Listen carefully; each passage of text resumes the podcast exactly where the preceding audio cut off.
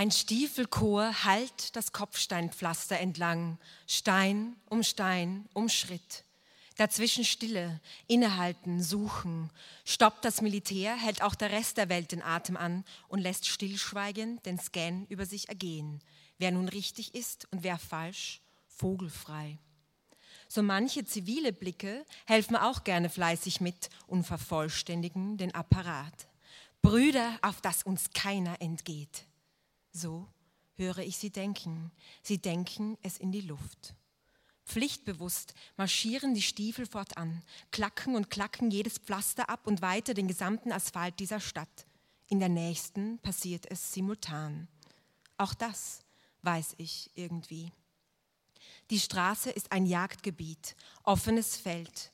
Ein paar müssen die Hasen spielen, kleine, wilde, leicht erlegbare Tiere. Und der Rest ist hungrig. Ja, alle sind sie hungrig wie noch nie. Und Opa? ist ein Hase. Plötzlich muss er ein Hase sein. Die entfesselte Gier wirft ihr Echo bis in die hintersten Winkel, die letzte versteckte Häuserecke. Bis wir euch finden, wir finden euch. Und an jeder dieser Ecken drängt sich einer im Schatten an die Wand. Man hört die Herzen klopfen vor Angst. Bum, bum. Ich bin mittendrin. Ich höre den Angstherzrhythmus und die Terrorgedanken, untermalt von der Regelmäßigkeit der Marschmelodie. Dazwischen mischt sich Rufen, Laufen, wirres Durcheinander. Dann haben sie einen und der hält sich nicht lange.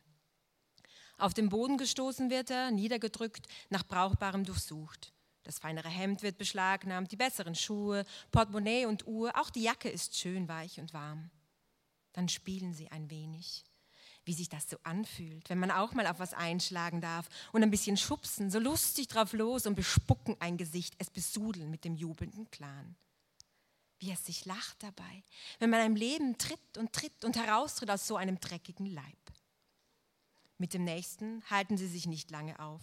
An die Wand gestellt, auf die Erde gedrückt, wird er tot gemacht. Präziser Messerstich und weiter. Kurzer Jubel, klack, klack, klack.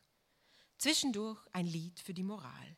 Laut gröhlend zum Bass der Stiefelschritte. Und die Moral ist hier zweifelsfrei gesichert. Ja, unhinterfragbar schwebt die große Rechtfertigung über der blinden Wut, auf dass man nachts gut schlafen kann nach Stunden des Schlachtens. Vielleicht erst jetzt endlich wieder schlafen kann. Ausgleichende Gerechtigkeit nennen sie es. Vergeltung, alles verdient, lautet das große Murmeln. Ich höre es unentwegt, das über allem, ganz oben in der Atmosphäre hängt. Das ist nun mal so im Krieg, danach oder davor, das ist nun mal so. Ich verstehe kein Wort aber Opa versteht. Er versteht nur zu gut. Da hilft nur eines, Wind sein, Schattenbrise. Aber wie, wie sich ablegen, sich auflösen, einer von ihnen sein, das ist die Frage der Stunde. Jeder Stunde von nun an, bis man seine falsche Haut über die Grenze gebracht hat. Und über die Grenze muss er kommen, der Opa, damit mein Vater gezeugt werden kann im ersten Anflug von Frieden, damit ich dann sein kann irgendwann. Ein Glück nur, dass da früher Großtante Alma gewesen ist, weit entfernt, aber doch irgendwie verwandt, die oft zu Besuch kam, beleibt und schrullig und herzlich wie sie war, bestückt mit frischem Obst und dem Dialekt vom Land. Von der anderen Hälfte der Bevölkerung kam sie in die Familie. Das aber war zu jener Zeit noch kein Problem, erzählt Opa mir. Natürlich kann man heiraten, lieben, Gene vermischen, Blut. Beleben wir doch alle das gleiche Stück Land. Natürlich konnte man. Dann sind sie gemeinsam vor dem Haus gesessen, haben die urigsten Ausdrücke über die Lippen rollen und zischen lassen, so fremd, so wild, so unmittelbar, so schön, süß verschmiert von Trauben, Kirschen, Zwetschgen, Marillen. Ich sehe es vor mir. Stolz und zufrieden legen sich die Blicke der Großtante auf den kleinen Schüler und gesättigt döst er selig in den Nachmittag, geschmiegt an ihren weichen Bauch. Das Bild ganz klar. Und jetzt wird die präzise Erinnerung an diese Alma-Stunden zum einzigen, das neben Opas beiden Beinen noch nutzbar ist für ihn an seiner Person, meint er. Schon nähert sich die nächste Patrouille und Opa zeigt es mir. Die Uniformen marschieren in die Menge und teilen die Menschen mit Gesten in zweifelsfrei und auffällig, winken die einen weiter und heißen die anderen stehen zu bleiben. Und zu genau so einem auffälligen Untersuchungsgegenstand wird im ersten Blick nach gleich mal Opa, sehr hasenverdächtig. Also stellen Sie ihn auf die erste Probe. Wer bist du und wo willst du hin? fragen sie forsch in ihrer Sprache. Das sollte Kauderwelsch für mich sein. Aber Opa versteht genau und macht mich verstehen. Der Gewehrlauf erzwingt eine Antwort von ihm. Und er brabbelt los, rollt und zischt ohne Atempause. Er kann den Dialekt immer noch wie aus der Pistole schießen. Sein vorbeugendes Geschoss, sagt er, denke ich. Hier und Plötzlich ist alles da. Plötzlich kann ich es auch. Schuss und Schuss. Es sprudelt aus uns, wie wir vermeintlich heißen und welche Einkäufe wir gerade in welchem Laden erledigen wollen und dann damit unsere kranke Tante zu besuchen. Und deshalb sei man auch extra in die Stadt gefahren heute. Aber müsse der armen Krankenfrau ja unter die Arme greifen. Also mache man eben ein paar Erledigungen für sie und emotionale Unterstützung. Genau, die sei ja ganz besonders wichtig bei so alten Leuten. Aber sei ja auch schon viel zu spät dran, weil so viel Trubel ist heute auf der Straße und doch zweifelsfrei. Denken Sie und winken uns weiter. Soll die kranke Tante Tante bleiben? Wir sind auf Hasenjagd. Und weg sind sie, die Stiefel. Klack, klack, klack. So halten wir sie am Leben, unsere Tarnsprache. Und im Gegenzug rettet sie uns über Wochen. Wochen, in denen wir akribisch versuchen, für unsere Lieben, Freunde, Bekannte und ehemalige Angestellte die Ausreise zu organisieren. Auch Oma, inklusive kleinem Onkel Otto, sind fürs erste im Elternhaus auf dem Land in Sicherheit gebracht. Wir haben an alles gedacht. Zunächst dient uns die städtische Wohnung als Unterschlupf.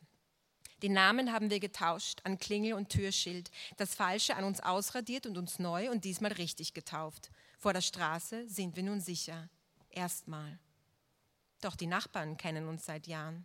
Also kommen wir nach Hause, gehen die Treppe hinauf, da kommt die Nachbarin entgegen, die Frau aus dem dritten Stock rechts, eingehüllt in Omas feinen Mantel und sie grinst uns ins Gesicht, streichelt sanft und tief befriedigt ihre Beute. Sie ruft uns zu, singt es fast. Steht mir der nicht viel besser als ihrer Frau? Sie stolziert auf die Straße, wie sie nie stolziert ist, nie stolzieren konnte. Jetzt ist es Zeit. Und jetzt spätestens wissen wir, nichts gehört mehr uns.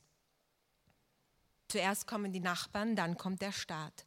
Er öffnet einfach die Tür, als sei es seine. Ein großer Apparat mit unzähligen dicken Schläuchen als Tentakel und einem fetten, gierigen Rumpf. Er rollt in die Wohnung. Wir werden völlig ignoriert, weder gefragt noch gegrüßt und er wirft sich an. Fährt mit einem lauten Röhren nach und nach alle Räume ab und saugt alles ein, was ihm unterkommt oder sich nicht halten kann vor dem Enteignungsluftzug aus seinem Armen. Er verschlingt unser Hab und Gut wie ein ausgehungerter Binge-Eater in einem Süßigkeitenladen. Später wird er sich wohl in irgendeinem Lager übergeben. Verzweifelt wollen wir gegen den Sog ein paar Dinge retten, doch die Tentakel holen es sich schnell. Allein die Familienfotos, die wie wir unser heiligstes Gut umklammern, bleiben als Ramsch von dem Staatstreiben verschont. Ist alles Wertvolle verschlungen, fährt der Apparat bei einer Lautus aus der Tür, quälend langsam, weil bis oben hin vollgefressen mit den Spuren unseres Lebens. Wir sitzen auf dem nackten Boden und starren auf die Fotos in unserer Hand Opa verbietet uns, jetzt sentimental zu werden. Also raffen wir uns auf, die nächsten Pässe zu besorgen. Wir gehen einen schmalen Gang entlang. Die Beleuchtung ist dürftig. Alle paar Meter ist eine der Lampen kaputt, die anderen flackern.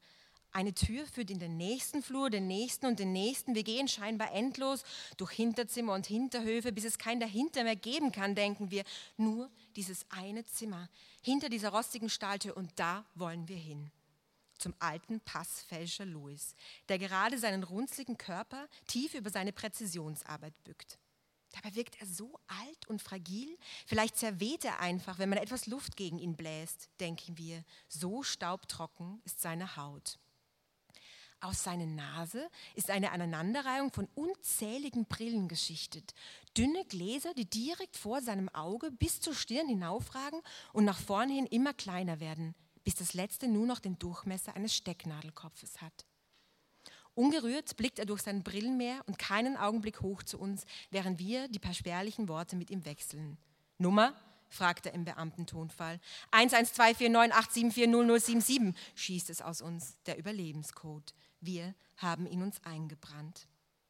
Wie beiläufig schiebt uns Louis einen kleinen Stapel Pässe über den Tisch und damit ein neues Leben. Wir gehen alle durch. Da ist Omas Pass, Onkel Ottos, Uromas und Uropas, der von den zwei Großtanten und Onkeln, alle da. Nur unser Pass, der fehlt.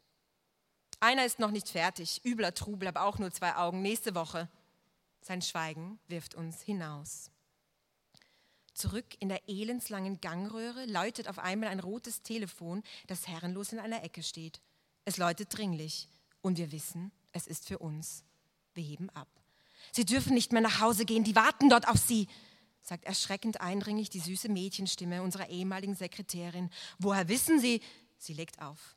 Wir laufen los, so schnell wir können, laufen ins Freie bis kurz vorm Umkippen. Dann bleiben wir abrupt stehen und schnaufen tief nach Luft. Opa pfeift dreimal laut. Darauf kommt eine Schar weißer Tauben geflogen und bleibt kreisend über uns. Einer nach der anderen landet auf seinen Schultern. Ich binde ihnen je einen Pass an die Beine und Opa flüstert ihnen die Adresse zu. Die Pässe müssen zum Versteck aufs Land geschickt werden, wir aber dürfen nicht mit. Opa pfeift erneut. Da fliegen sie davon, hoch, weit höher als Tauben eigentlich fliegen, denke ich.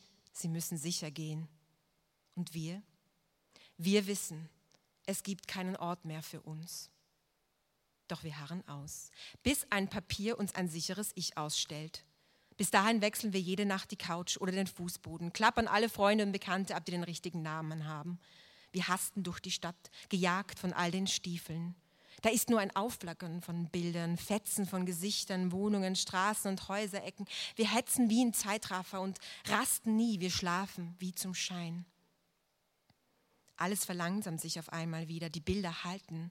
Wir stehen auf der Straße inmitten einer Menge, die wie abgesprochen im selben Augenblick stehen bleibt.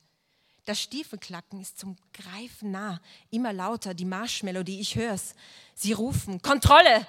Alle denken nichts als Kontrolle und schon sind sie da. Ihre Gewehrläufe teilen die Massen. Sie bilden Reihen, gehen alle Erstarrten ab und kontrollieren Ausweise. Kein Wort wird gesprochen, sie zeigen nur. Wer den Falschen hat oder gar keinen vorweisen kann, wird an die Wand gestellt. Dort bilden sie eine Linie entlang der Ziegel. Aber Louis hat noch unseren neuen Namen, den bekommen wir erst. Sie kommen zu früh. Nein, wir haben noch nicht, aber sie kommen. Vor uns das Gewehr ist da, ungeduldig, will einen Hasen jagen. Wir erfinden Ausflüchte, verteidigen uns in der Tarnsprache, dass wir den Pass liegen gelassen haben. Wie dumm, wir seien auch nur Besuch und die Geschichte mit der kranken Tante. Aber niemand hört zu. Sie schreien nur, Pass her und fuchteln mit den Gewehren. Sie wollen Identitätsbeweise sehen, alles andere ist nichts mehr wert für Geschichten, keine Zeit. Wir aber haben nichts zu zeigen, nichts zu geben. Opa und ich, als eins, bin ich er, bin ich immer schon er, ich komme an die Wand. Hier müssen wir alle warten, die Waffen vor der Nase, bis die Masse ausgesiebt ist, alles Richtige sich verflüchtigt hat und nur noch wir übrig sind. Eine Reihe falscher, eine Reihe Zweifelsfälle. Doch besser einen zu viel als einen entwischen lassen, ganz egal. Es ist Hasenjagd. Auch andere Tiere sehen schön aus beim Sterben. Ob ich schön aussehen werde beim Sterben? Gleich. Es geht ganz schnell. Kopf, Sie zielen gut. Schuss, einer fällt. Schuss, einer fällt. Schuss, einer fällt. Schuss, einer fällt. Schuss, ich bin bald dran, ich bin halt. Eine Frau hält den Stiefel vor mir an, fasst ihm an die Schulter. Der nicht, der ist ein guter, sagt sie. Die Frau eines meiner Angestellten von früher mit Nachdruck sagt sie es. Der Stiefel nickt. Er nickt tatsächlich und heißt mich laufen. Und ich laufe. Ich laufe. Ich laufe, laufe, laufe.